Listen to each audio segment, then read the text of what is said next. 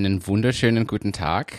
Hallo da draußen und hallo Hannes. Ich blicke wieder in ein müdes Gesicht. Es freut mich, dich zu sehen und ich möchte gleich mal sagen, bevor du irgendwas sagst, vielen Dank. Also das an dieser Stelle gleich mal, damit hier auch alle hören, dass ich das wirklich toll finde, bevor du hier wieder die Tatsachen verdrehst und sagst, ich habe nur äh, Jux und Tollerei und du arbeitest, du bist für Presono nämlich im Einsatz und ich bin dir extrem dankbar, dass du da für mich eingesprungen bist in Düsseldorf. Und das möchte ich hier nochmal ganz klar betonen. Ich bin nämlich da wirklich sehr, sehr happy drüber.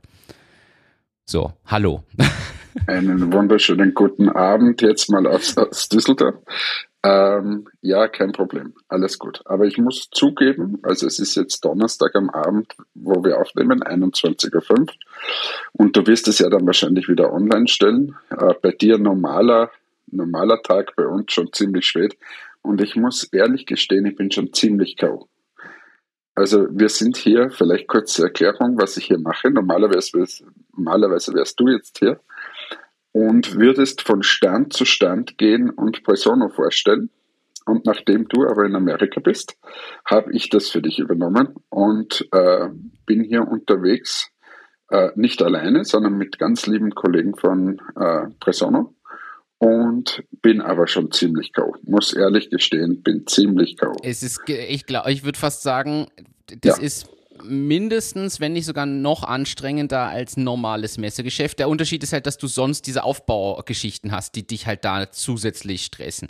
Aber ich glaube, das ist. Äh, ja, und es kommt, es kommt ein so ein Thema dazu, dass Presono ja natürlich habe ich das mitgegründet und so und habe ja das auch mal verkauft und so, aber es ist trotzdem nicht mein täglich ja. Brot.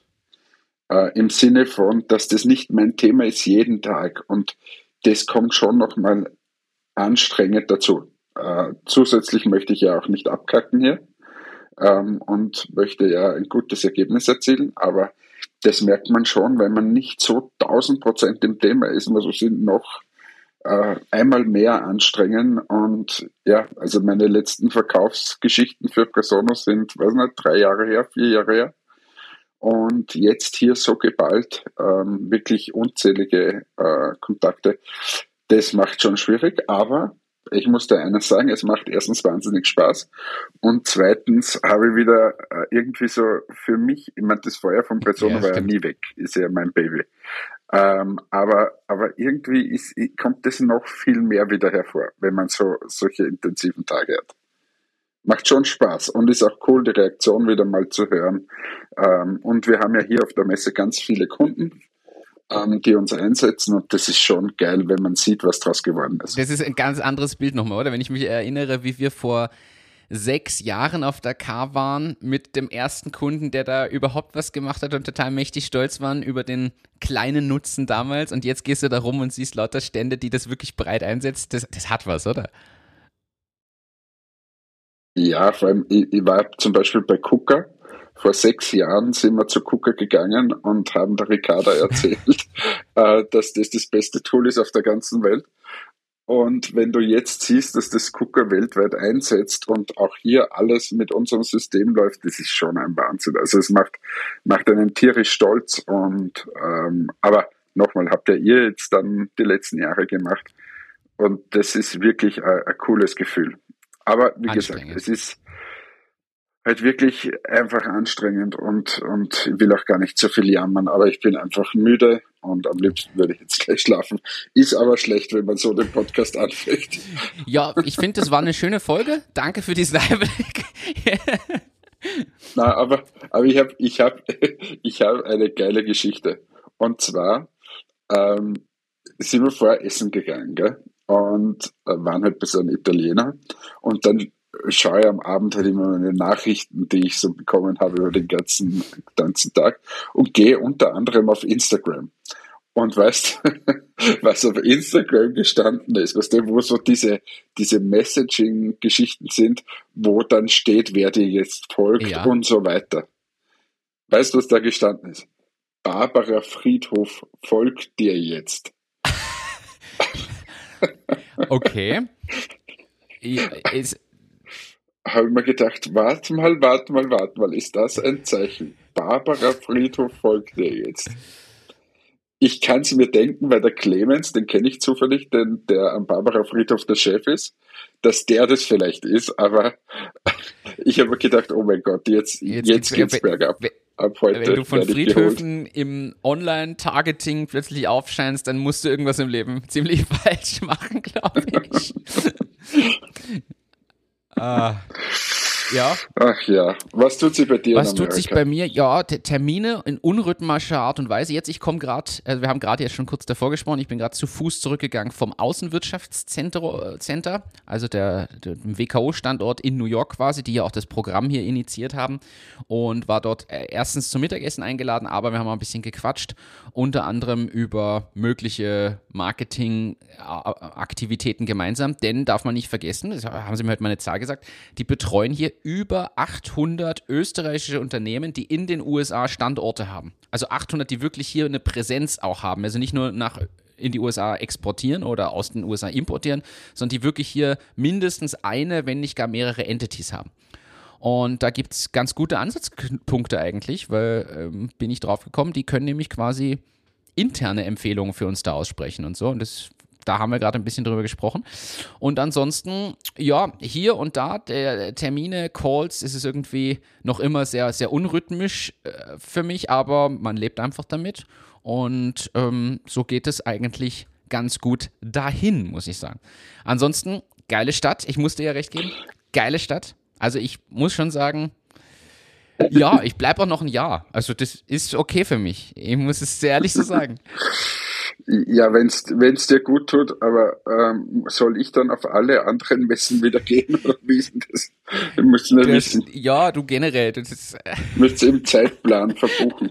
Ich habe einfach gedacht, ich, ich mache jetzt hier mal ein Jahr Auszeit, weißt du, nichts mit Arbeiten, keine Termine, ein Jahr Auszeit. Ich weiß zwar nicht, wie ich das finanzieren soll in New York, also, aber das wird schon irgendwie. Aber ich, ich möchte, ich habe ein paar Themen also auch wenn ich jetzt schon ziemlich K.O. bin, aber ich habe mir gedacht, wenn ich schon hier auf der Messe bin, dann können wir, können wir auch von hier vielleicht das eine oder andere Business-Thema mitnehmen. Und ich möchte an dieser Stelle ähm, mal ein bisschen zu einem Thema okay. hinführen. Und zwar, wir, wir haben, oder hier auf der K-Messe, der größten Kunststoffmesse der Welt, ähm, ist es ja so, dass ganz viele Unternehmen ausstellen, die irgendwas mit Kunststoff zu tun haben. Sprich, hier sind Recyclingunternehmen genauso wie irgendwelche Granulatunternehmen bis hin zu Spritzgussunternehmen, alles Mögliche. Wie man halt ähm, das Endprodukt ist dann oft vom Joghurtbecher über eine Kunststoffschachtel bis was weiß ich alles. Ähm, und das siehst du hier alles. Die bauen hier komplett ähm, ganze Welten auf, möchte ich sagen, ganze Produktionsstätten. Da gibt es zum Beispiel so Maschinen, die sind so hoch wie die Halle, also wahrscheinlich diese, so 15 die diese Meter Folie dann so, entlang ziehen. Ähm, diese Folie machen und so. Also es ist wirklich sehr, sehr Blow Molding, so. oder? Das nächste ist, bin ich, te bin ich Techn ja, Techniker und, und finde auch, ich sehe mir das dann teilweise an oder ich habe das Glück, dass ich eine Führung bekomme beim, dem einen oder anderen Kunden oder Stand und denkt man dann immer sensationell, was die Techniker hier leisten. Und wie die, zum Beispiel war ich auf einem Stand von der Firma Engel ähm, und, und da haben sie mir gezeigt, was sie da für neue Verfahren haben und wie das ausschaut und so. Also ein absoluter Wahnsinn. So. Und jetzt komme ich aber, das war die Hinleitung zu dem Thema, haben ja wir hier, gehen ja von Stand zu Stand und haben immer mit den Marketingleitern zu tun. Ja. Das heißt, wir gehen ja auch proaktiv hin und sagen, ist irgendwer vom Marketing da, weil das ist eigentlich immer unser Anknüpfungspunkt in der Firma. Und ich möchte hier mal sagen, es ist erschreckend. Es ist unpackbar erschreckend, wie viele schlechte Menschen in diesem Bereich arbeiten. Fachlich schlecht. Also Und jetzt nur das Einzelne, du redest vom fachlichen Wissen. Fachlich schlecht. Also unpackbar schlecht. Und das reicht, das Spektrum hat viele Facetten hier irgendwie. Das reicht von dem, dass das Unternehmen einfach wahrscheinlich sagt, Marketing, das ist eine Assistenzstelle und da setze ich jetzt jemanden hin, der wirklich das Klopapier noch holt für diesen Messestand und nachher noch die Schilder austeilt für die Mitarbeiter. So solche Leute sind Marketingleiter. Nächste Kategorie ist, ist einfach keine technische Ahnung. Und das merkst du dann immer, wie schlecht teilweise Sachen präsentiert sind. Nächste Kategorie sind Marketingleiter, die gefühlt 70 Jahre alt sind, ewig im Unternehmen und überhaupt keinen Sinn für irgendwas haben. Also äh, das ist absurd, wie furchtbar das teilweise ist. Und so könnte ich hier noch ein paar Beispiele sagen. Und das ist aus meiner Sicht der überwiegende Teil. Und ich, ich stelle es jetzt hier mal also zur Diskussion. Marketing in, in, am B2B-Bereich ist was anderes als in einem B2C-Bereich. Und ich finde das so schade, weil wenn man, wenn man wirklich Unternehmen hier anschaut, wo, wo das Marketing gut ist, bis sehr, sehr gut, das sind die, die einfach unpackbar performen. Die haben es auf der einen Seite technisch geschafft und auf der anderen Seite quasi, wie sprechen sie den Markt an, wie äh, die machen sich Gedanken zum Thema Marke ja. und und und. Und das sind die richtig guten und du kennst es auf Kilometer weit, wer die Guten sind. Und das sind dann auch meistens die, die einfach unglaublichen Erfolg hier haben. Und das wollte ich mal ansprechen, dass diese, diese technischen Unternehmen, dass sie einfach nicht verstehen, dass Marketing nicht nur ein bisschen Zettel machen ist oder eine Grafik irgendwo einfügen oder sonst was, sondern dass das viel mehr ist und dass da so unglaublich viel Potenzial dahinter stecken würde, wenn man es gut macht stimme ich dir einfach mal ganz klar zu. Äh, die Beobachtung, wir haben ja schon ein paar Mal über das Thema gesprochen, weil man das ja auch in Kaltakquise-Anbahnungen und so teilweise mitbekommt. Und ich stimmte da ehrlicherweise einfach nur zu. Und die Frage ist jetzt aber, welchen, also welche Strategie hättest du, die jetzt auf alle mal grundsätzlich übertragbar ist, um das Problem zu adressieren und zu ändern. Was würdest du jetzt Unternehmen raten, um erstens rauszufinden, ist das so? Weil das ist jetzt aus deiner Erfahrung dein Eindruck. Aber gibt es jetzt zum Beispiel der, für die C-Level ist es ja nicht immer so klar, scheinbar. Oder die haben falsche Erwartungen. Wie würdest du rangehen jetzt in so einem Unternehmen? Hast du eine Idee für einen breiten Ansatz, den jeder mal anwenden kann, um das rauszufinden, was du beobachtet hast? Also ich glaube, das erste Fall, die erste Falschannahme von solchen Unternehmen ist, dass sie sagen, naja, Marketing im B2C-Bereich, das ist wichtig. Und bei uns ist es halt das, diese Person, die die Folder macht. Also, oder irgend so. so. Und ich glaube, dass das ein grundsätzlich falscher Ansatz ist. Sondern Marketing ist in allen Welten genau gleich wichtig. Das ist mal das Erste. Das zweite, die, die zweite Grundannahme, glaube ich, ist die, dass man sagt, naja, beim Marketing können alle mitreden, weil da kennen wir sie aus. Weil ganz klar, da, da habe ich. Das ist absolut falsch. Also vor allem, wenn du in so technischen Unternehmen quasi Techniker meistens in der Spitze hast, ähm, die sind oft nicht die, die da mitreden sollten. Also die, die sollen es natürlich mal technisch irgendwie die Firma äh, aufstellen und so weiter. Aber wie, wie bringe ich das an den Mann oder an die Frau? Ähm, das ist auch eine zweite Grundannahme, die falsch ist. Wenn ich eine Firma hätte, würde ich einfach das Thema Marketing extrem aufwerten. Und ähm, würde sagen, okay, da muss so wer sitzen, der eine technische Ahnung hat, aber eben auch, wie vermarkte ich es oder wie trete ich der Zielgruppe entgegen und so weiter. Der eine strategische Ahnung hat von dem Ganzen und dann natürlich am Ende des Tages mündet es auch in einem Messestand, in einem Folder und so weiter, aber der schon vorher ansetzt. Und du wirst wahrscheinlich einen viel, viel, viel besseren Menschen brauchen, egal ob Mann oder Frau, und dem wahrscheinlich auch viel mehr zahlen müssen, als was man heute so in dieser Branche eigentlich dafür ausgibt. Okay, Glaubst du, es wäre ein spannendes Geschäftsmodell, eine echte B2B-Marketingberatung oder sogar Umsetzungsfirma aufzumachen? die, wo du das quasi outsourced oder einen signifikanten Teil da aus, outsourced, nämlich den, der eben essentiell ist, das vielleicht auch mal von außen zu betrachten. Natürlich mit der Challenge, das verstehe ich jetzt schon, die Kunst wird sein, sich in all diese technischen Themen reinzudenken. Ich sage jetzt mal, du müsstest dich wahrscheinlich spezialisieren. Ich nehme jetzt das Beispiel, weil du es gebracht hast. Kunststoffindustrie zumindest mal, dass du in einem Industriezweig bist und plötzlich dich nicht mit Holz auskennen musst und Holzverarbeitungsmaschinen, sondern dass du halt in einem Bereich zumindest mal die, das technische Verständnis aufbaust. Also ich glaube, dass es natürlich wäre das, ich glaube, sowas kann man erfolgreich betreiben, ja. Aber ähm, vor allem, wenn du eine Agentur hast, die sich nur auf B2B und solche technischen Geschichten fokussiert, glaube ich fest dran, dass du das, äh, dass du erfolgreich sein kannst. Aber ich würde es trotzdem dem Unternehmen raten, das selbst zu haben. Weil ich glaube eben, die Details, das wirklich mit der Zielgruppe genau abzustimmen, das ist das, was es ausmacht. Und ich, ich möchte jetzt einfach mal ein paar Beispiele ja. machen. Als erster ein paar negative und dann sage ich da ein sehr positives Beispiel. Wenn man mal bei den negativen bleibt. Ich war heute zum Beispiel bei einem Stand, ähm, bin dorthin gegangen und war mehrfach dort, weil ich da einfach keine Zeit hatte.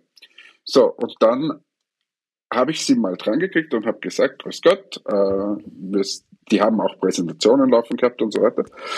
Und habe uns vorgestellt und dann habe ich gesagt, ist Präsentation bei Ihnen ein Thema? Und da hat sie gesagt, nein. Da habe ich gesagt, okay, warum denn nicht? Na, weil wir reden. Ich habe gesagt, ja, eh, ähm, aber sie haben ja trotzdem hier Fernseher und es war furchtbar einfach. Es hat alles furchtbar ausgesehen. Na, ähm, ich habe einen 75-jährigen Eigentümer und der redet lieber und hält nichts von Präsentationen und darum ist es für mich auch kein Thema. Mhm. Da habe ich gesagt, ja schon, wenn wir jetzt vielleicht von intern reden, dass der gerne hätte, dass man halt quasi intern mehr spricht, als wie irgendwelche Slides präsentiert und so weiter, kennen wir ja sogar von Jeff ja. Bezos und Co. Aber nach außen hin der Auftritt sollte halt doch irgendwie zeitgemäß und so weiter sein. Äh, na, sieht sie nicht, äh, macht sie nicht. Und du hast es auf dem Stand einfach gesehen. Und da frage ich mich, was tust du da? Zweites Beispiel.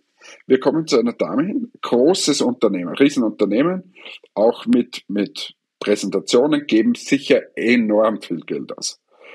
Ähm, und ich stelle uns vor und sie sagt, na, da haben Sie die richtige, also sie war ungefähr so 50 Jahre alt, würde ich meinen, da haben Sie die richtige erwischt, weil ich bin grundsätzlich gegen neue Tools. Das, das Dann habe ich gesagt, ja, das ist, das ist schade, aber darf ich dir trotzdem kurz sagen? Und dann ist sie wirklich mit einer, mit einer Überheblichkeit vor mir gesessen, dass ich mir gedacht habe, also schlimmer geht's nicht. Von oben herab, wow. überheblich und so weiter. Und ähm, na, sie interessiert das sowieso nicht. Und aber nicht, dass das, dass sie Probleme haben sie trotzdem, aber sie interessiert es einfach nicht, irgendwas neu zu machen. Es macht nur Arbeit, hat sie gesagt.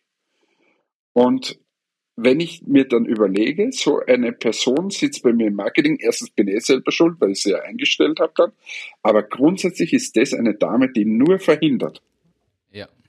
Und wie willst du mit so einer Person weiterkommen? Wie willst du jemand, der sich komplett für Neues verschließt, irgendwie diese Digitalisierung schaffen? Wie soll das sein? Kann nicht funktionieren. So, und jetzt, dass wir nicht immer nur über die Schlechten reden, möchte ich ein, einen Leuchtturm jetzt, präsentieren, warte, mit, möchte fängt, sagen. Fängt Erstens mit e ein Bombentyp. ja, ist er, ist er, ist erstens ein Bombentyp. Ich habe ihn nämlich heute getroffen. Und äh, ich habe ihn in den Podcast ja. eingeladen. Ähm, genau um dieses Thema mal zu beleuchten. Und äh, er kommt. Also er kommt dann, wenn du wieder zurück bist, dann haben wir gesagt, nehmen wir Podcast auf und gehen danach essen. Und ich spreche von der Firma Arema und äh, von dem Gerald Breuer.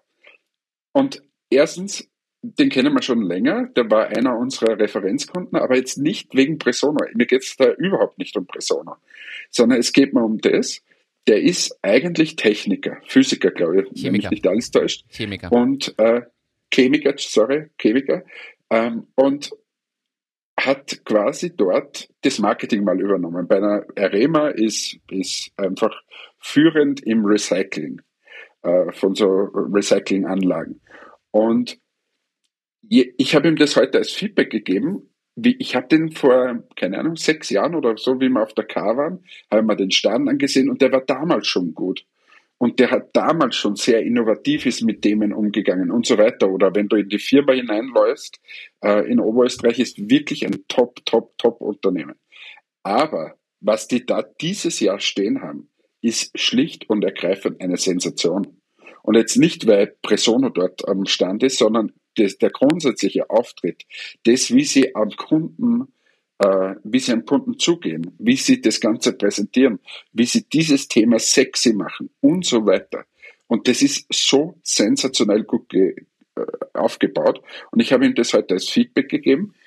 Und das ist dieses 100 zu 1. Wenn du jetzt quasi die eine Dame, die vorher alles verhindert, versus im, im Gerold anschaust, das, das kannst du einfach hinter und vorne ja. nicht vergleichen. Und wenn du bei der einen Dame am Stand schaust, das war ein Riesenunternehmen, wirklich riesig. Da war kaum was los. Beim Gerold, bei Rema am Stand, ist brechenvoll. Also wirklich, die waren so voll, unglaublich. Und es liegt einfach an genau solchen Dingen, habe ich dort gute Leute sitzen oder nicht. Und wie gesagt, habe ich ihn eingeladen und ich finde es mal spannend, das aus dieser Perspektive zu hören. Wie ist er das angegangen? Was hat er gemacht? Was glaubt er sind so die Themen, die einfach, ähm, ja, wie ist das Verkaufen der Zukunft im B2B-Bereich und, und, und. Ja, ist, ist mega. Also ich kann das nur unterschreiben. Ich, ich, ich kenne es jetzt aktuell nur von Fotos und Videoaufnahmen, wie der Stand ist, aber ich habe die Planungen ja mitbekommen. Also ich kriege ja eigentlich seit drei Jahren mit, wie sie das entwickeln und dahin arbeiten. Und das ist so faszinierend zu sehen, auch wie die Aufgabenteilung ist. Also das, was du nämlich vorhin angesprochen hast, wird da einfach auch richtig gemacht. Also natürlich gibt es dann Head of Marketing, aber in der Marketingabteilung gibt es einfach mehr Leute und zwar Leute, die offen sind für Neues und auch wenn nicht immer alles leicht ist. Und dann gibt es klare Verantwortliche für Bereiche. Auch das ist ja was du vorhin genannt hast, das begegnet uns ja auch oft. Da ist quasi gefühlt eine Person im Marketing, vielleicht noch eine zweite als Assistenzrolle dann. Und die müssen aber alles alleine machen. Also da kann man auch, muss man so ehrlich, muss man auch sein, das ist einfach zu viel, wenn zwei oder anderthalb Leute gefühlt alles stemmen müssen, was irgendwie mit dem Thema zu tun hat. Das kann nicht funktionieren. Ich finde, das ist hier super erkennbar, wie da Aufgabenverteilung ist, wie es da eine gibt, die nur Messeorganisation dann übernimmt für die Phase der Messevorbereitung, für diese eine Messe primär, aber mitkriegt, was woanders los ist, die sich Input. Es ist Wahnsinn, wie das aufgestellt ist und wie die auch miteinander arbeiten. Finde ich irrsinnig, irrsinnig cool zu sehen. Macht total auch Spaß, bei sowas mitzuarbeiten, finde ich. Ja, also und wie gesagt, ich glaube, dieses, dieses B2B-Marketing ist auch mal hier einfach es wert, dass wir das beleuchten. Wie gesagt, ich schätze mal Ende November, vielleicht hat er vor Weihnachten Zeit, sonst ist halt im Januar. Aber er kommt sehr gerne und ich bin heute mit ihm zusammengesessen. Es war einfach wie immer erst nochmal, er ist ein Bombentyp einfach und aber auch super, super spannend, was, was er so erzählt, wie er die Marken unter ein Dach bringt und so weiter. Wir, und die haben hardcore technische Produkte. Also das, das ist ja nicht so, dass das so super sexy ist, das jetzt nicht alles. Aber die machen das wirklich toll muss man sagen. Und was mir da gefällt, muss ich auch gleich mal dazu sagen, also wir haben ja dort, also das Argument, was ja da vorhin auch kam mit immer, alteingesessenem Personal und solchen Sachen. Und das stimmt schon. Das ist sicher die schwierigste Zielgruppe, sowohl als Anwender für digitale Tools, als auch die aus ihrem, ich sage jetzt mal, 30 Jahre gewohnten Rhythmus rauszubringen, offen zu machen für Neues ähm, oder davon zu überzeugen. Und dort ist es auch spannend zu beobachten, dass das durchaus funktioniert und dass es, dass da aber quasi so eine Eigendynamik entwickelt werden muss. Also nehmen wir Erema, da ist jetzt Presono halt einfach im Vertrieb sehr gut aufgestellt schon und wird genutzt. Und dort ist so neue Leute, die anfangen die lernen gar nichts anderes mehr. Die kommen rein, da heißt das ist euer Tool, mit dem arbeitet ihr. Die lernen das, begreifen das, verwenden das und auf der Basis wird dann gearbeitet. Und die helfen aber natürlich auch den alteingesesseneren stückchenweise, weil das ist dann quasi so ein gegenseitiges Miteinander. Und das finde ich, ich glaube, sowas braucht es auch viel mehr in Unternehmen. Nicht dieses Einzelkämpfertum, auch wenn man im Marketing-Vertriebsumfeld ist, wo natürlich vielleicht Ziele Einzelziele sind, aber ich finde dieses Miteinander an was arbeiten ist im B2B völlig unterschätzt, ist zumindest mein Eindruck aus den Projekten mit den Firmen. Was auch eine spannende, mal weg von Persona, eine spannende Geschichte. Jeder kämpft dort wieder mit diesem Messekontakt, äh, äh, also quasi Digitalisierung. Es kommt irgendwer, die schreiben auf Zettel. Was du dort noch Zetteln siehst, das ist unpackbar. Und dann gibt's auch dort noch immer, äh, kriegst du ja mit, wenn du dann dort quasi stehst und mit dem Marketing da, da ist die Marketingabteilung wirklich die Sekretärin, die, die legen alle die Besuchsberichte hin und die tippt die da ab auf dem Servicekant. Also es ist wirklich teilweise erschreckend, wie schlecht digitalisiert das alles noch ist. Ähm, ja, aber wieder mal spannend zu sehen. Wollte da berichten und wie gesagt, ich freue mich wirklich auf, auf den Gerald, wenn er, wenn er uns mal besucht im, im Podcast. Hat man nämlich erzählt, er hört ihn manchmal und dann, dann vergrabe ich mich meistens im, im Sessel, weil ich denke, oh mein Gott, das ist keine gute gute er, hat, er hat mich damals darauf angesprochen, auf den Podcast in irgendeinem Termin und da kurz davor hatten wir die Folge, wo es um BH-Größen und, und verschiedene Brüste ging und er hat mich dann im Termin gefangen und ich dachte so, oh, das war vielleicht eine schlechte Folge, um da einzuhören. Und, und und es tut mir auch leid, also harter Cut weg, weg von Arema und Co. Aber ich hätte letztes Mal nicht das mit dem Masturbieren bringen sollen. Ich, wie oft ich angesprochen worden bin an, an, auf dieses Thema, dass man, wie viel, 22 Prozent der, der Menschen im Büro masturbieren. Komplett irre. Was mich Leute angesprochen haben und immer so ein Witzchen, oh, oh, oh ich bin einer von 22 Prozent und so. Ähm, äh, also war wirklich schräg. Aber ich hoffe, Ihr habt drüber mal nachgedacht in eurem Büro. Ich habe noch eine andere, eine ein bisschen was. Ja, du bist ja heute, das ist ja, du, du sprühst ja, also das ist ja Wahnsinn. Na, na, so ist es. Einfach, was da paar Business-Themen und äh, wenn ich das letzte Mal das schon das Niveau Du wirst heute mein, mein Raumduftspray, um, was automatisch alle zehn Sekunden hier was raussprüht. Also das ist ja Wahnsinn. Ja, ja.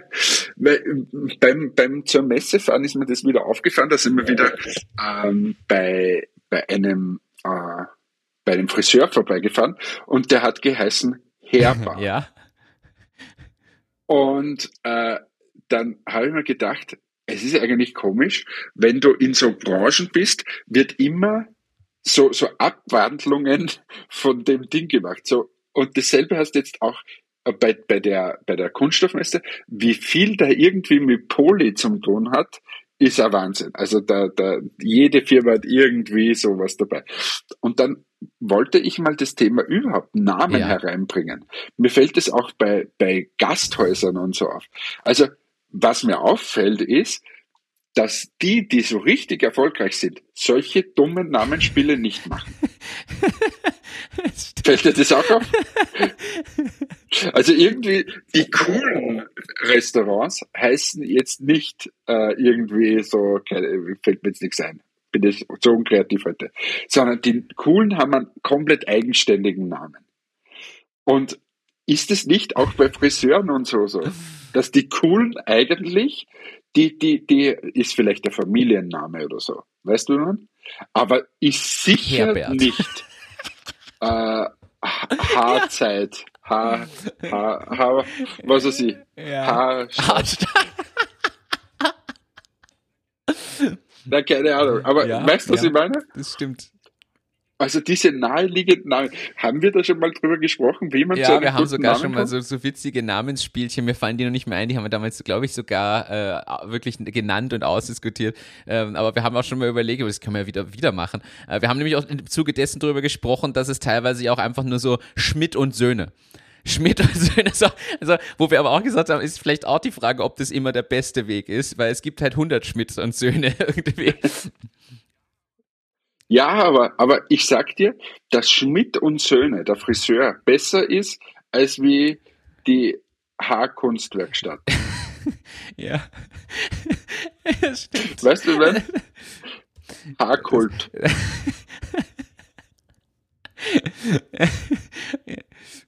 Ja, also habe ich nur so eingeworfen. Ich habe eh noch ein Thema, keine Sorge. okay. ähm, du, du hättest ist, die Folge auch alleine aufnehmen können. Ist, also, also, ja, ja, ich will es ja durchpeitschen hier jetzt nicht. Also ich habe am Anfang gesagt, ich bin müde. Hey, wie geht's eigentlich unseren Bitcoin-Freunden, wenn jetzt der Energieverbrauch, also der Energieverbrauch ist ja irgendwie, steigt der ins Unermessliche bei Bitcoin, ich glaube 40 Prozent, und dann hast du aber so hohe Energiepreise. Ist es dann so, dass der Bitcoin eigentlich verliert, genau deswegen, weil die Energiepreise steigen? Eine sehr gute Frage und ich gebe die jetzt hier einfach mal in, in, dieser Form sofort an Martin Eder weiter, weil der kennt sich in der Branche aus und wird uns sicher per Sprachnachricht das erklären und nächstes Mal beantworten wir das. Ich glaube, rein, rein logisch ja, genau. steigen halt also die Kosten Martin, dafür. Ja. Martin Eder, bitte erklär uns das. Genau, Martin Eder erklärt uns, wie das mit der Bitcoin, Bitcoin und Energiekosten, wie das zusammengeht bitte nimm es so auf als Sprachnachricht, dass man es hier abspielen kann. Und das werden wir nächstes Mal als Service einbauen. Martin, da können wir, Martin erklärt die Welt auch noch das Da muss man nicht, nicht mal was ändern. Komme ich zu was anderem? Komme ich zu was anderem, wenn ich schon dabei bin? Ähm, oder mach, mach äh, schieß raus. Hast du gehört, dass die, die Kollektivvertragsverhandlungen sind ziemlich fordernd. Also im Handel sind es 10 Prozent ist die Forderung. Wenn es im Handel schon 10 Prozent sind, fürchte ich mich ja davor, was das in der IT naja, ist. Bei den Metaller waren es 10,6 Prozent, glaube ich, oder so. Und die Arbeitgeber haben angeboten 4,1% Was auch ich, über jeden, so um das ist trotzdem um weit höher als alles, was wir irgendwie hatten, ja. Das heißt, die Einigung wird wahrscheinlich bei 7 Prozent naja. liegen oder so. Ja, aber ich möchte jetzt mal eine Lanze brechen, weil, weil die Arbeitnehmer sagen dann immer, ah, die Unternehmer, die wollen ja nichts zahlen und hin und her. Ähm, also ich möchte eine Lanze brechen. Ich bin der Meinung, dass es fair sein soll und das, was wir an Inflation haben, soll irgendwie abgegolten werden. So, wenn jetzt die Inflation, mir ist auch egal, wie hoch jetzt quasi mal die Inflation ist, sagen wir, sie ist 10 Prozent, dann kann es trotzdem nicht sein, bei dem Setting, wie wir es gerade haben, dass die Unternehmen 10% Erhöhung zahlen. Das nämlich auf dauerhaft. Jetzt kann es sein, dass man einen gewissen Prozentsatz macht und vor allem muss man bei die 10% Inflation jene Maßnahmen abziehen, die der Staat ja ohnehin leistet. Also das heißt, es gibt ja Energiegeld, bla bla bla, irgendwas. Ähm, und dann ist man bei einer Inflation vielleicht nur mehr von 7% oder sechs oder keine Ahnung. Und dort, finde ich, muss das Unternehmen schon irgendwie hinkommen. Und dann ist aber die Frage, mache ich heuer zum Beispiel vier, fünf Prozent und mache Einmalzahlungen, gerade wo wir, hoffen, dass es in dieser Phase einfach mal äh, eine, eine Phase ist, die energiegetrieben ist und, und dort ist. Sonst bin ich eher gegen diese Einmalzahlungen, weil das Leben muss weitergehen oder geht weiter und, und mit der Einmalzahlung hast du da jetzt nichts gewonnen. Aber wie siehst du das? Also ich sage nur, wenn es im Handel 10% Erhöhung gibt, also ich habe keine Ahnung, wie wir das stemmen sollen. Keine Ahnung. Also ganz ehrlich, das die, die, die, was, was aus meiner Sicht an dem ganzen Wirtschaftssystem ja falsch läuft, ist, dass das ja ein Kreislauf ist. Jetzt mag, also wir mal angenommen, wir würden das machen, abgesehen davon, dass ich es völlig abartig finde. 10%, das mag jetzt so sein, dass man sagt, ja, die großen Firmen, die genug Gewinne schreiben, für die ist es händelbar, stemmbar. Jedes Unternehmen, was massiv Gewinne macht und entsprechend Rücklagen, Sonderboni und sowas ausschüttet, sage ich mal, würde das verschmerzen. Gleichzeitig ist das der Untergang für kleine Unternehmen, weil ich habe plötzlich 10% mehr Gehaltskosten. Auf der anderen Seite können nämlich aber gerade kleine Unternehmen eben nicht einfach um 10% die Preise anheben. Wenn ich all unseren Kunden eine 10% Preiserhöhung schicke, weiß ich ja jetzt schon, dass da welche abspringen oder wieder verhandeln. Dann stehen die Einkaufsabteilungen und verhandeln. Die wollen ja eher einsparen, statt mehr zu zahlen. Das heißt, da funktioniert ja in diesem System was nicht. Und wenn wir das so machen, erhöhen ja alle wieder die Preise. Ja, und gleichzeitig. Ja, und gleichzeitig, erstens das, und du kommst in so eine Spirale rein, und gleichzeitig musst du aber den Leuten irgendwie äh, die Inflation ja. abgelten, weil sonst drehst du ja auf der anderen Seite den Konsum ab, wo wieder alles dran hängt. Und also das ist das, ja, das ist sind wir wieder bei der großen Frage, ist nicht die Fa Fehlannahme im Kern, dass immer alle ein Wachstum wollen? Ich bin das schon, schon immer, und jetzt wissen wir, ich habe jetzt Wirtschaft nicht studiert als Hauptfach, sondern ähm, eher was, was Technisches. Aber es ist mal grundsätzlich aus meiner Sicht der Fehler im System, dass dauerhaft vorausgesetzt wird, es muss ein Wirtschaftswachstum geben. Und das kann über kurz oder lang ja nicht funktionieren. Wir können nicht immer nur wachsen. Und ich finde, dass vielleicht da der Fehler liegt, dass man da eine. Ich habe jetzt die Lösung noch nicht, aber ich arbeite dran. aber, Sehr gut. Arbeitest du in New York in einer Bar? In, in, der, in der nächsten Rooftop-Bar, wo ich wieder meine Quittung für den 20-Dollar-Bier kriege. Nein, aber da, also ich finde, dass da die Fehlannahme ja liegt. Und das ist halt, es ist irrsinnig schwierig und gleichzeitig muss man auch sagen, wäre es nicht sinnvoller, an anderer Stelle einzugreifen? Wie du schon sagst, es gibt so ein paar Energiekostenthemen, aber vielleicht, warum nicht zum Beispiel auch gerade beim Mieten oder so staatlich viel stärker eingreifen?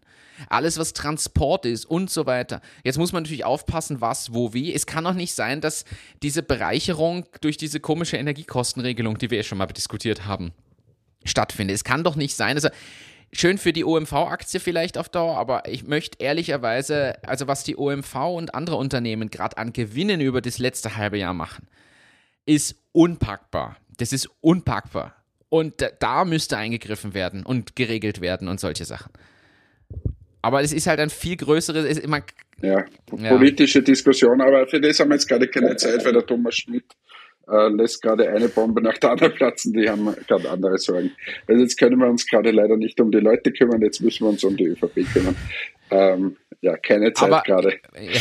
Hey, was ganz was anderes, um wegzukommen von dieser Politikdiskussion. Aber ich sage es nur nochmal, 10% im Handel KV ist schwierig. Ähm, für eine Firma, die wo es vielleicht nicht so schwierig ist, weil sie es vielleicht stemmen werden, ist die Firma Hofer. Ähm, und Hofer startet mit Unverschwendet, einem Startup, eine neue Eigenmarke gegen Lebensmittelverschwendung. Und zwar werden die unter der Marke Rettenswert. Das sagt mir was.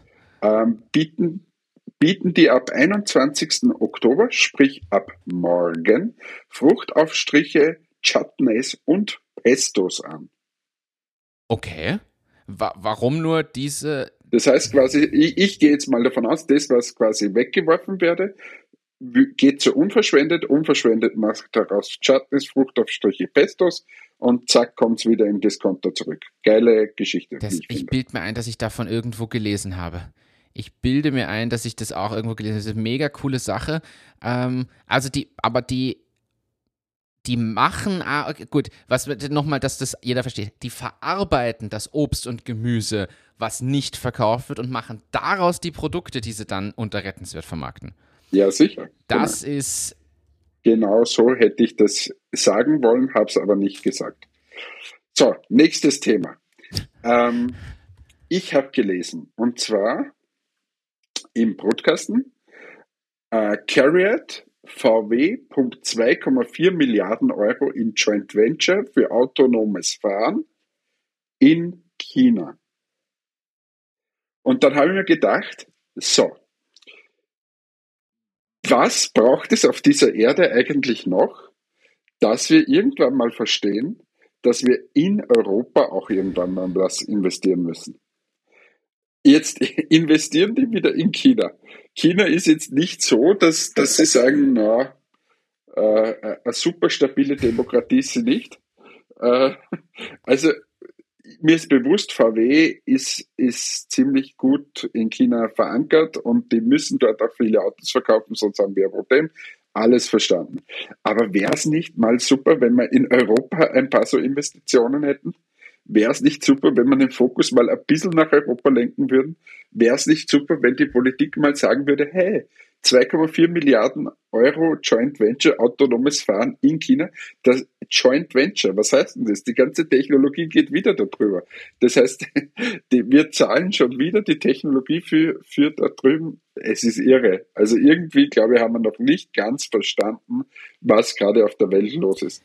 Was meinst du dazu? Ich finde es extrem schlecht und ich habe mir gerade den Link rausgesucht, dass ich den in die Shownotes geben kann und nachher nachlesen kann. Ich finde, es ist eine ganz schlechte Aktion, ganz wenig durchdacht. Ich verstehe nicht, dass es nicht da mehr Reglements gibt. Wir haben ja inzwischen EU-Regulierungen für die Beteiligung an Startups, dass man da nicht ein US oder zu viel Anteile zu schnell an US-Leute und so gibt. Also, sowas haben wir, aber da greift jetzt keiner ein. Also das ist ja völlig, völlig fernab der Realität. Und ich weiß auch nicht, was es noch braucht. Das merke ich aber hier jetzt zunehmend. Jetzt bin ich drei Wochen in den USA und ich sage dir ganz ehrlich, das merkt man hier schon. Hier denkt mal jeder zuerst an die USA. Und wir müssten mal dieses Mindset hinkriegen, zuerst Europa. Ich erwarte nicht, dass da irgendwer sich hinsteht, zuerst Deutschland oder Ding, äh, Europa. Wir müssen mal überlegen, warum nicht zuerst Europa? Was ist denn unser Vorteil? Was können wir machen? Und diese Denkweise fehlt. Und ich glaube aber lustigerweise, die Chinesen oder der asiatische Raum hat es auch, ähnlich wie die USA. Die denken auch zuerst an sich. Und ich, ich es, es erschließt sich mir nicht, warum wir das nicht hinkriegen. Also das, ich finde schon, du wirst es wahrscheinlich bestätigen können. Ich finde schon, dass man das in den USA aktiv merkt dieses wirtschaftliche America First Denken. Und ich verstehe auch warum, egal welche Konsequenzen das jetzt hat. Du hast das ja auch mal mit den Zöllen beschrieben und so. Das ist kritisch zu sehen, natürlich, wenn man viel dann exportiert aus einer anderen Region. Aber eigentlich ist es doch der richtige Ansatz, um genau solche Sachen zu vermeiden. Und da gehören viel mehr Regularien her, dass solche Joint Ventures vielleicht nicht unbedingt gemacht werden.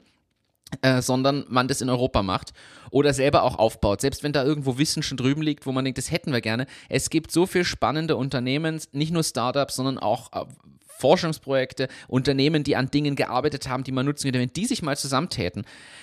Und dann kommt aber das nächste rein und ich glaube, da sind wir bei diesem Kulturthema, was ich auch immer merke. Wir in Europa wollen halt immer die technisch perfekte Lösung haben. Das heißt, da wird noch 20 Jahre geforscht und gearbeitet, weil keiner den Mumm hat, mit irgendwas rauszugehen, was unfertig in Anführungszeichen ist. Wir wollen halt auch noch die letzte Sonderstelle und das letzte Ding lösen und damit wird uns jeder immer um die Ohren fahren.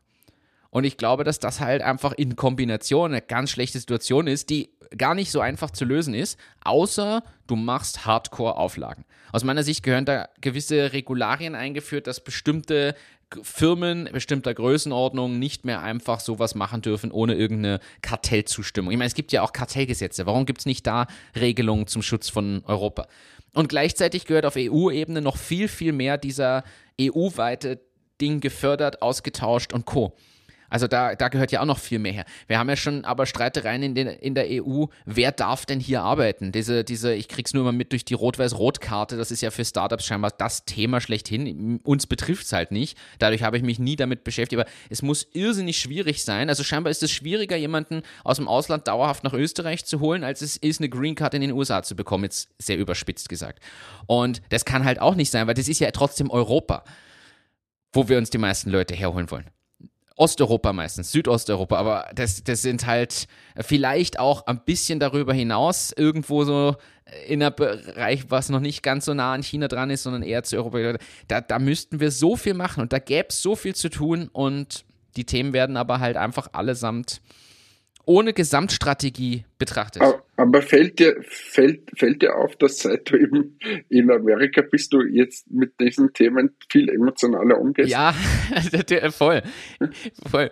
Es ist, es ist schon, es ist, ja, weil man es dort einfach merkt, da sieht man das unmittelbar, auf welche Katastrophe wir hinsteuern in Europa. Ja.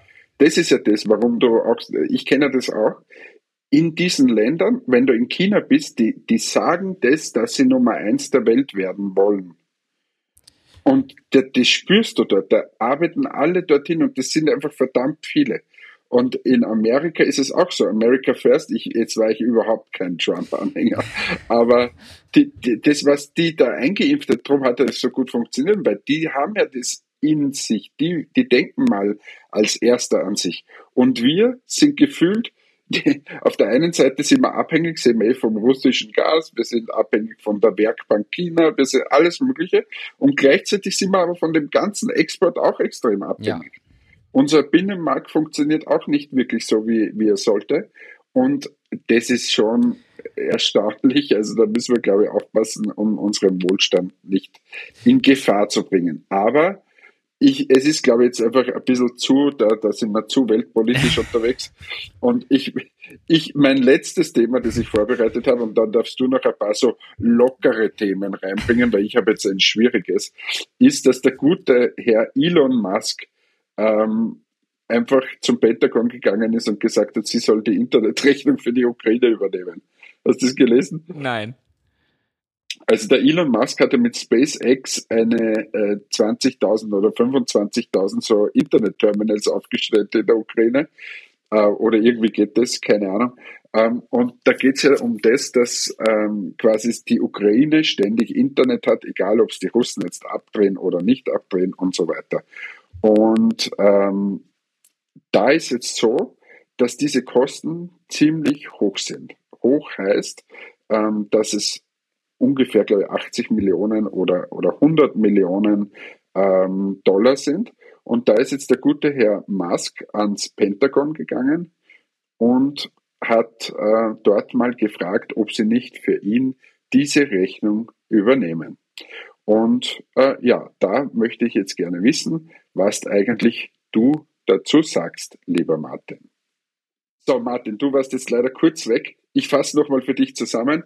Ähm, also, SpaceX hat, gibt 80 bis 100 Millionen Euro im Jahr jetzt aus für die Ukraine, dass die Internet haben. Und jetzt sagt der Elon Musk, hey, was soll das? Ähm, liebes Pentagon, zahlt ihr das einfach. Und das Pentagon ist aber, ist aber verärgert, weil sie sagen, hey, der stellt sich hin und ist überall der Superstar und alles kann er und tut er, macht er. Und dann äh, kommt er her und verlangt von uns die Rechnung. Was sagst du? Äh, ja, witzig. Ich gebe dir, es ist halt so ein Elon Musk. Einerseits frage ich mich, warum? Also, es ist so irgendwie. Er hätte genug Geld, glaube ich. Ja, und auf welcher Basis? Also, äh, der, der manchmal, ich finde den inzwischen ein bisschen schwierig zu handeln, auch wenn es ein genialer Kopf ist. Er wird ein bisschen mühsam mit seinen 37 Themen und immer irgendwie Aufmerksamkeit und hier, da, gebe ich ehrlich zu. Okay, das, das, hast du jetzt schön ja, das, abgetan. bring du noch ein Thema. Nein, bring du noch ein Thema ein, bring ein Thema ja, ein. Frag irgendwas. Mich würde schon noch interessieren, wie hättest du das denn gesehen? Findest du das okay? Na, ich finde es einfach zum Kotzen, wenn ein Typ, der sich so hinstellt und so viel Geld hat, ist ja nicht so, dass er gerade wenig Geld hat, dass der nicht einfach das mal im Sinne des, des, der Unterstützung einfach mal spendet was dem tun 100 Millionen Euro nicht wahnsinnig weh. Ja, sieht man schon wieder, ich bin zu lange schon in den USA, ja. ich, ich, ich weich schon so aus, werde schon so drumherum, kein No, sondern yes, surely we can talk about this. I'll get in touch with you. I'm not interested in, but we definitely can talk about it. Äh, ich habe äh, tatsächlich ein Thema, was ich spannend finde, das möchte ich hier bringen. Wir sind ja hier ein Podcast mit einem Service-Charakter.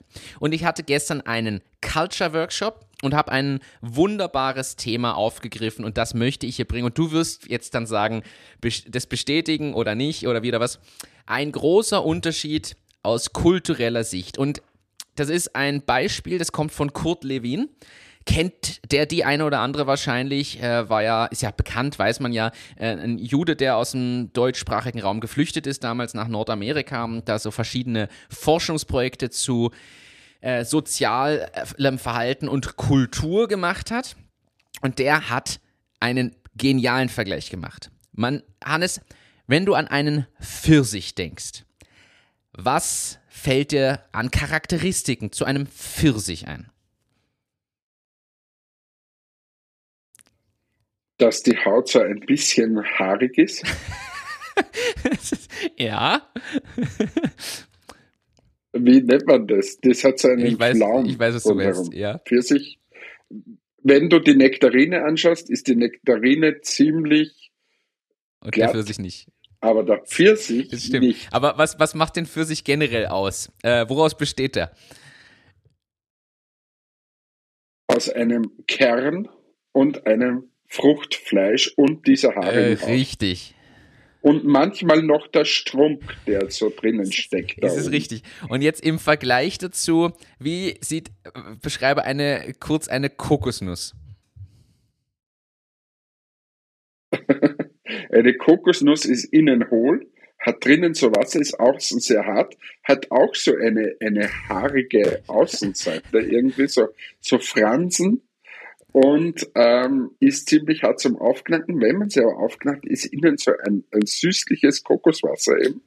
Und ja, aber hat keinen Kern. Und diesen Vergleich hat der Kurt Lewin gebracht zum Thema deutschsprachiger Raum versus US-Amerikaner. Es ist bei der Annäherung und beim Kennenlernen so, dass die US-Amerikaner tendenziell eher Pfirsiche sind. Ist natürlich jetzt wir wissen das statistisch betrachtet, es gibt immer Ausreißer in die eine oder andere Richtung, aber im Durchschnitt eher Pfirsiche. Man kommt ganz schnell an das, äh, an das Weiche außenrum, es ist einfach zugänglich, frische Farbe, es einladend schaut's aus. Und das, er vergleicht es so ein bisschen damit, dass man ganz schnell im Gespräch, also die erzählen dir ja sofort von ihrer Familie und ihren drei Kindern und was, wie, wo, also die gehen irrsinnig schnell in so private Themen, aber dann bist du auf einmal beim Kern, um wirklich in die, also um wirklich ranzukommen, so richtig weit zu kommen, braucht es dann ewig. Und das ist natürlich ein Kulturschock für die Kokosnüsse, die aus dem deutschsprachigen Raum sind, wo man sich erstmal ein bisschen beschnuppert, erstmal kennenlernt. Man lässt nicht wen so schnell rein. Du erzählst nicht im ersten Meeting jemanden über deine,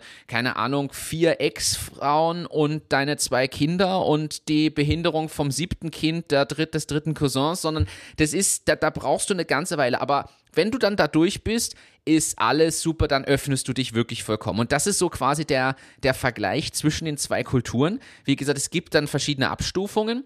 Und ich habe dann auch gesagt, ich bin eher so eine Avocado, weil da ist außen ein bisschen ein festerer Kern und innen nochmal Kern, aber äh, außen, Außenschale, Innenkern. Irgendwer hat gesagt, er ist eine Banane, aber es ist ein anderes Thema jetzt. Äh, ich finde ich find aber den, den Vergleich ziemlich interessant und es gibt nämlich eine historische Begründung. Wir sind ja Service-Podcast. Das Ganze ist quasi so, du bist hier ganz schnell Friend, du musst dich öffnen bis zu einem gewissen Grad, um mal voranzukommen. Warum? Weil hier ja die Natives ein bisschen verdrängt wurden. Das ist ja quasi, man ist ja aus England, aus Europa hierher gekommen und hat das stückchenweise sich entwickelt. Während zum Beispiel ja in, in Wien, da sind die Osmanen reinkommen und man wollte sie schützen. Man wollte da keine fremde Kultur. Man wollte sagen, das ist unser Österreich, wir wollen das jetzt schützen. Übrigens, übrigens ein geiler, übrigens ein geiler Satz, du bist schon wirklich zum Armee geworden. Ähm, wir sind darüber gekommen und haben uns entwickelt. Also ich glaube, dass das manche, Mord und manche Totschlag. die davor da waren, nicht so sehen. Also, ja, also da gibt es sicher geschichtlich noch etwas aufzuholen, ja, lieber Mathe. Aber wir sind nicht der Geschichte-Podcast. Also du bist wirklich ein genialer Techniker und so, aber in Geschichte, glaube ich, ist es ein bisschen schwierig. Ja, sie haben halt hier Mord und Totschlag begangen, aber das ist ein anderes Thema. Das, ich wollte ja mit so was Positivem rausgehen. Das wollte der Deutsche mal wieder außen vor lassen. ich fand, ich fand, ich fand es aber interessant als Beispiel der Kultur und da kann sich jetzt jeder nochmal was mitnehmen, weil das eine ist quasi, man kommt schnell rein, redet über alles, ist schnell Friend, bla bla bla, aber kommt eigentlich nicht wirklich in die Tiefe, sondern braucht da ganz lange, wenn man überhaupt vorkommt. Das andere ist schwer zugänglich, dafür dann, wenn man da mal durch ist und die Geduld gezeigt hat, die Ausdauer bewiesen hat, dann dafür richtig. Und ähm, ja, ich finde, das ist schon ein schönes Sinnbild. Und das wollte ich hier in diesem Podcast mitgeben, weil jeder, der das jetzt gehört hat, kann beim nächsten Stammtischbier groß angeben. Das ist so, fällt fast schon in die Kategorie unnützes Wissen. Kennt ihr die Theorie vom Kurt Lewin, die Studie dazu Kultur und Sozialverhalten? Und dann kann man über Kokosnüsse und Pfirsiche reden. Das heißt, hier, wir haben quasi jedem hier 30 Minuten Diskussionsmaterial mal sicher verpasst und jeder wird da sitzen, wow. Das heißt, egal ob man jetzt an der Bar steht und Mann oder Frau aufreißen will, hat man gleich mal ein Einstiegsthema. Man kann fragen, bist du Kokosnuss oder Pfirsich? Ja, also es ist bei mir mittlerweile fast 22 Uhr. Ich glaube, es ist besser, wenn ich jetzt hier die Schlussworte spreche ähm, und Kurt Lewin, Lewin sein lasse. Ähm, und also ich sag's mal so. Es war ein harter Tag, es war ein wunderschöner Abschluss heute mit dir. Wir haben viel diskutiert, ich habe was gelernt, ich habe heute versucht, mal die Themenführerschaft zu übernehmen. Ist gut gelungen, hat mir gefallen. Aber am Ende des Tages haben wir versucht, euch zu unterhalten. Ich, die Erdbeere dieses Podcasts, unterhalte euch und versuche, die kleine Avocado auf der anderen Seite dieser, dieser Leitung immer mal ein bisschen mehr aufzuknacken, damit ihr auch privates Formate mitbekommt, weil bei mir, der Erdbeere, die ist immer süß und ihr habt nichts, was sich irgendwie im Weg steht, wenn ihr hineinbeißt. In diesem Sinne einen schönen Tag. Tschüss, Baba, euer Hannes. Danke, Hannes, es hat mich gefreut. Vielen Dank nochmal für dein Engagement. Ich fliege morgen nach Las Vegas, brauche von dir dann noch äh, Tipps für Las Vegas, aber das machen wir separat. Äh, das heißt, äh, nächste Woche mit neun Stunden Zeitverschiebung dann aufgenommen, damit ich hier mal dein Leben nachvollziehe. Ich bin ja quasi auf Hannes Spuren unterwegs, New York, Las Vegas. Äh, und dann mal schauen, wo es mich noch hin verschlägt. In dem Sinne, danke fürs Einschalten und dabei sein. Bis zum nächsten Mal. Ciao, ciao.